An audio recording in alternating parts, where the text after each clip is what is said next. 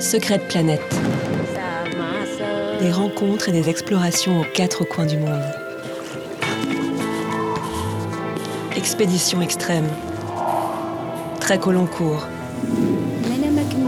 Immersion au sein de communautés traditionnelles ou au cœur de la biodiversité. L'agence Secrète Planète vous invite à voyager et à partager une expérience. Secrète Planète, les grands récits. Épisode 3. Dans cet épisode, Jean-Michel Asselin revient sur la vie de cet immense explorateur du XXe siècle qu'a été Eric Shipton. Un aventurier et un écrivain encore relativement méconnu du public francophone. Nous vous en souhaitons une belle écoute. Une progression de 25 mètres à l'heure, au mieux un kilomètre et demi par jour. Sept jours pour couvrir péniblement 10 km à vol d'oiseau, avec pour toute nourriture des pousses de bambou et des champignons plutôt fades. À cette diète drastique s'ajoute la crainte perpétuelle de tomber inopinément sur un ours agressif. L'anxiété taraude les cinq équipiers. Un mauvais scénario de télé-réalité? Non. Une simple mésaventure d'un gentleman so british Eric Shipton, et de son presque inséparable compagnon de cordée, William Tillman.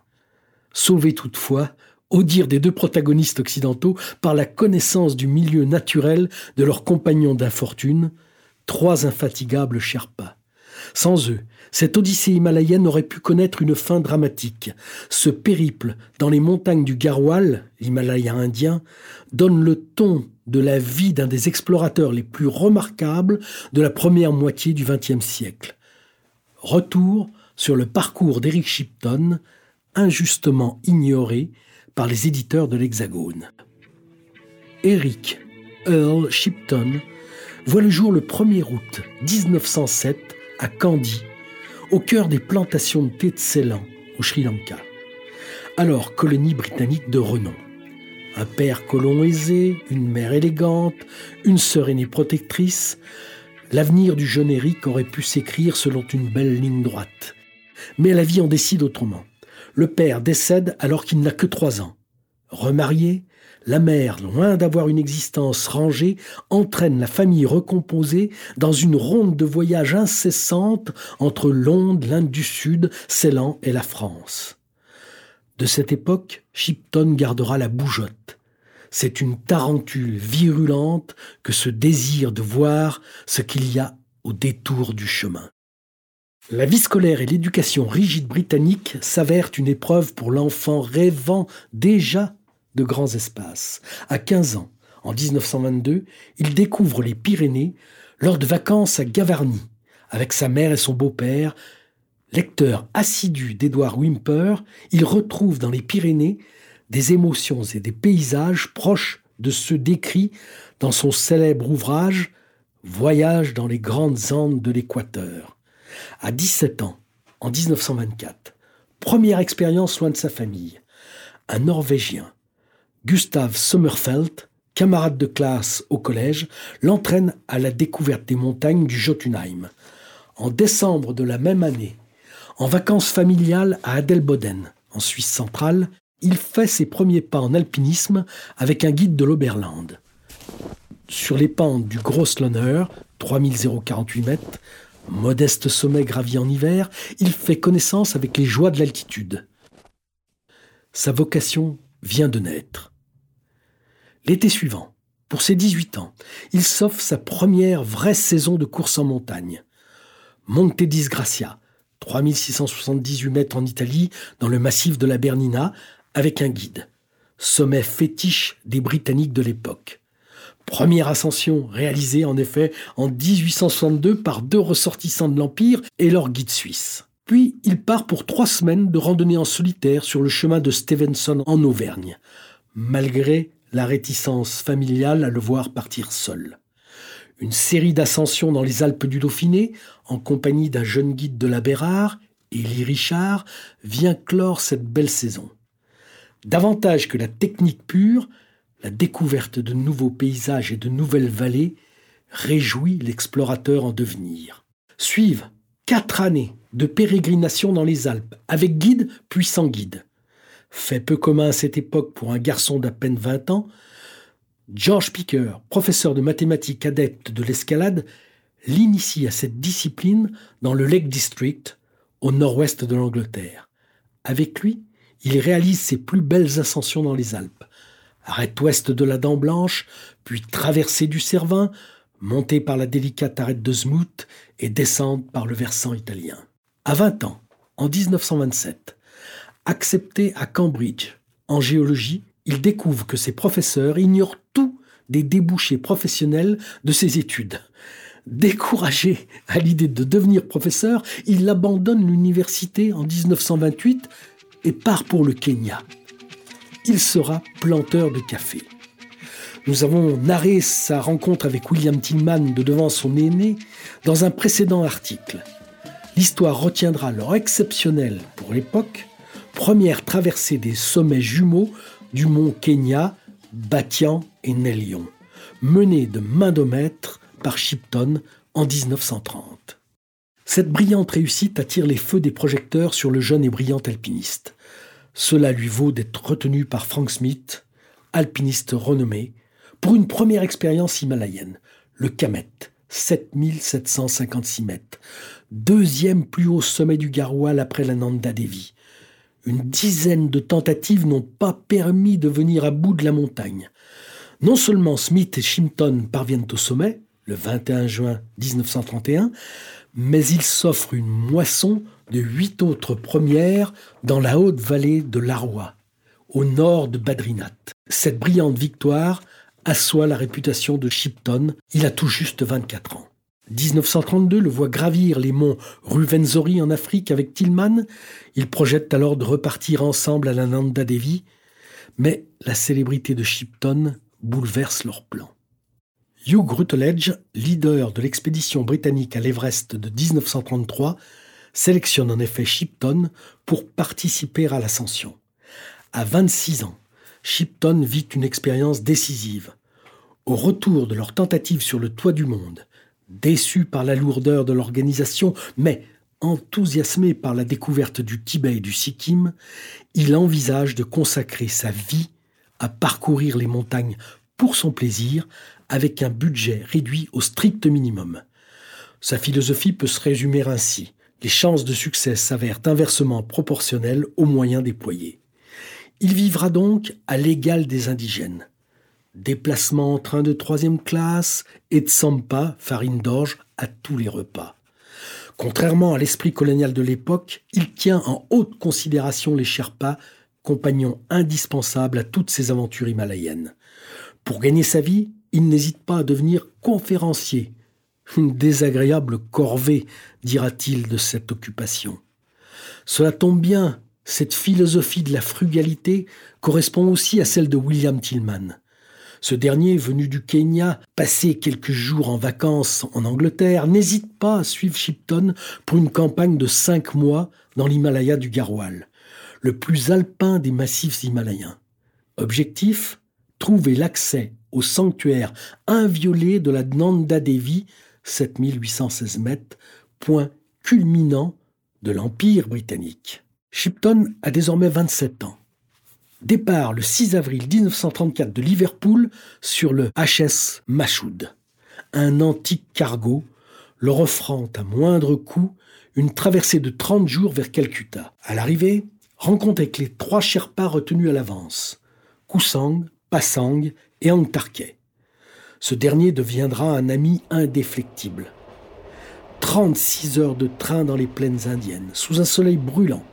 Shipton meurt de soif, mais Tillman, comptable avisé et strict, lui refuse l'achat de verres de thé. Il lui faudra attendre les premières journées de marche dans les collines pré-himalayennes avant de pouvoir boire à satiété. Nous avons déjà compté l'approche du sanctuaire par les gorges de la Rishi Ganga du 21 mai au 2 juillet 1934. Mais le clou du voyage réside dans la partie la plus méconnue de leur exploration. Ils décident en effet de réaliser avec leurs trois Sherpas pendant l'été une traversée improbable d'est en ouest de la chaîne du Garhwal. Ils convoitent d'être les premiers à parcourir les bassins des trois principales rivières alimentant le Gange, Bhagirati, Mandakini et Alaknanda. Toutes trois possèdent un sanctuaire hindouiste, Badrinath à l'est, Gangotri à l'ouest et Kedarnath au sud. Nous sommes en juillet, la mousson bat son plein, et les montagnes se cachent derrière les nuages, les basses vallées reçoivent des pluies torrentielles et les glaciers d'abondantes chutes de neige. Qu'importe. Ils franchissent plusieurs cols glaciaires, encore aujourd'hui rarement visités. Partis de Badrinath à la mi-juillet, le 27, ils sont aux sources du Gange, à Gomukh, au pied du majestueux Shivling, près de Gangotri. Il leur faut maintenant rejoindre Kedarnath, aussi éloigné, toute proportion gardée, que le hameau d'Elfroide de celui de la Bérarde. À l'extrémité du glacier de Satopan trône l'imposant massif du Chaokamba, 7138 mètres. Une légende locale évoque l'existence d'une possible traversée via un col oublié, permettant de basculer sur le versant sud où se trouve Kedarnath.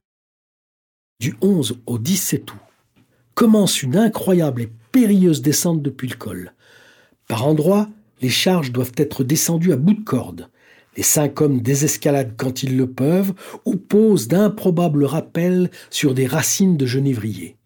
L'obstacle majeur sera une barre rocheuse de presque 300 mètres de haut.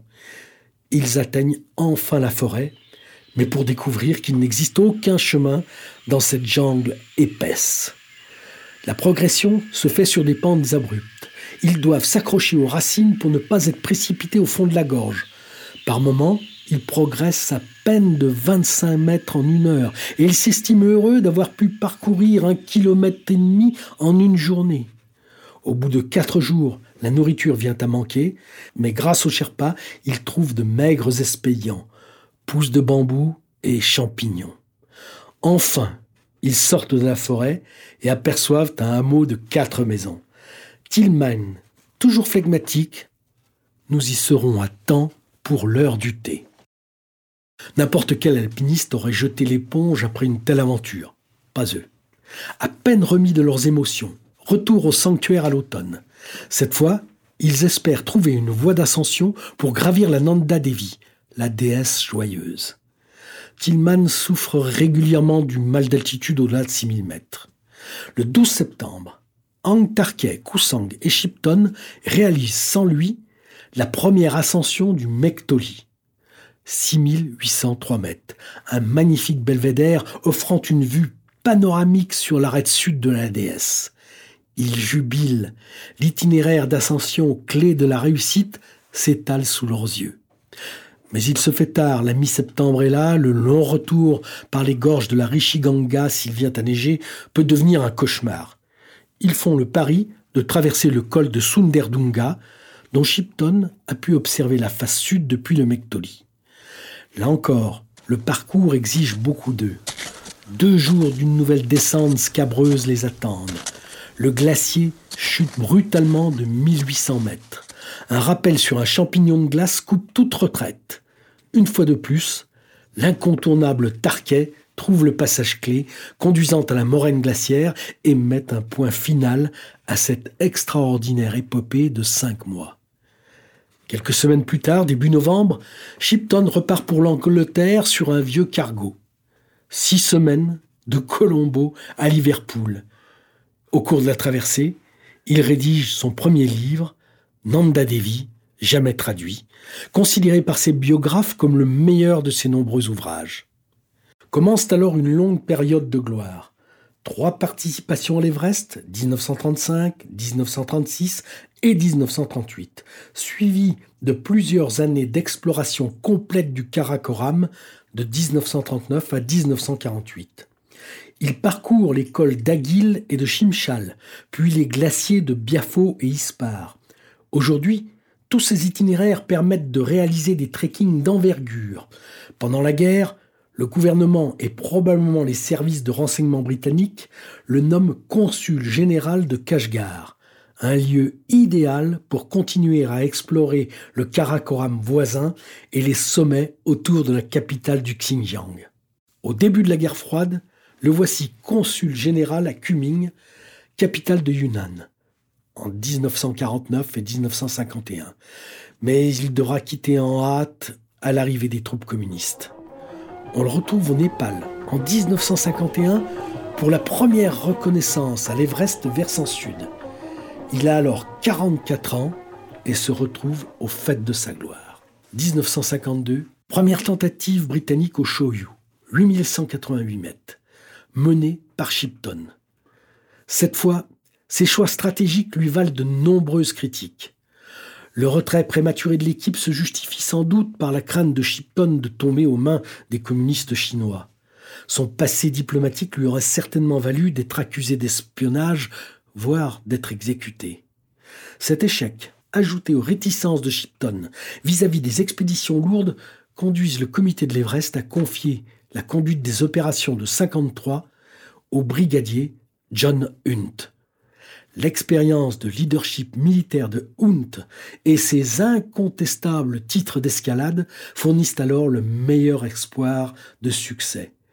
La victoire enfin acquise fera oublier les alternements quant au choix du meneur. Après cette désillusion, Shipton se tourne vers d'autres cieux.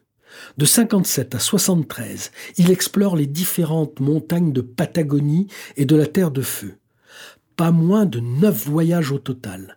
En 1960, pendant 52 jours, il traverse le vaste glacier Yellow Continental et s'offre à 66 ans, en 1973, la première ascension du plus septentrional des volcans de Patagonie, le Monte Burney, à 1520 mètres, dans une région particulièrement isolée. En 76, lors d'un voyage touristique au Bhoutan, il tombe malade. De retour en Angleterre, on lui diagnostique un cancer. Il décède le 28 mars 1977. Il avait 70 ans. De cette vie bien remplie, nous retiendrons une phrase qui nous tient à cœur chez Secret Planet.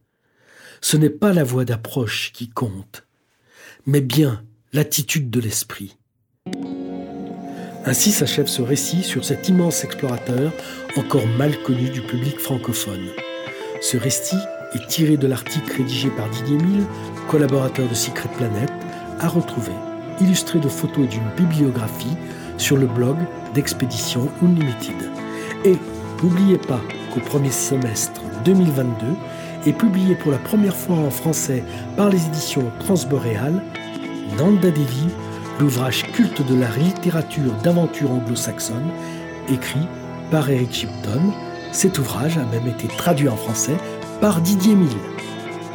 Retrouvez l'ensemble de nos programmes en Himalaya, des treks aux grandes traversées sur le site internet de Tamera ou d'expéditions en haute altitude sur le site internet d'Expédition Unlimited. Deux activités de voyage d'aventure de Secret Planet.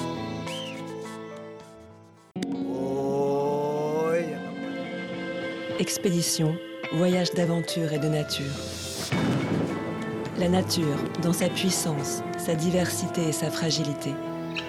L'homme dans sa richesse culturelle, son humanité et sa liberté sont au cœur de Secret Planète. Nous vous guidons vers les femmes et les hommes qui nous ont émus et les lieux qui nous ont émerveillés. Secret Planète, construisons ensemble le voyage de demain, plus engagé, plus rêveur et plus responsable.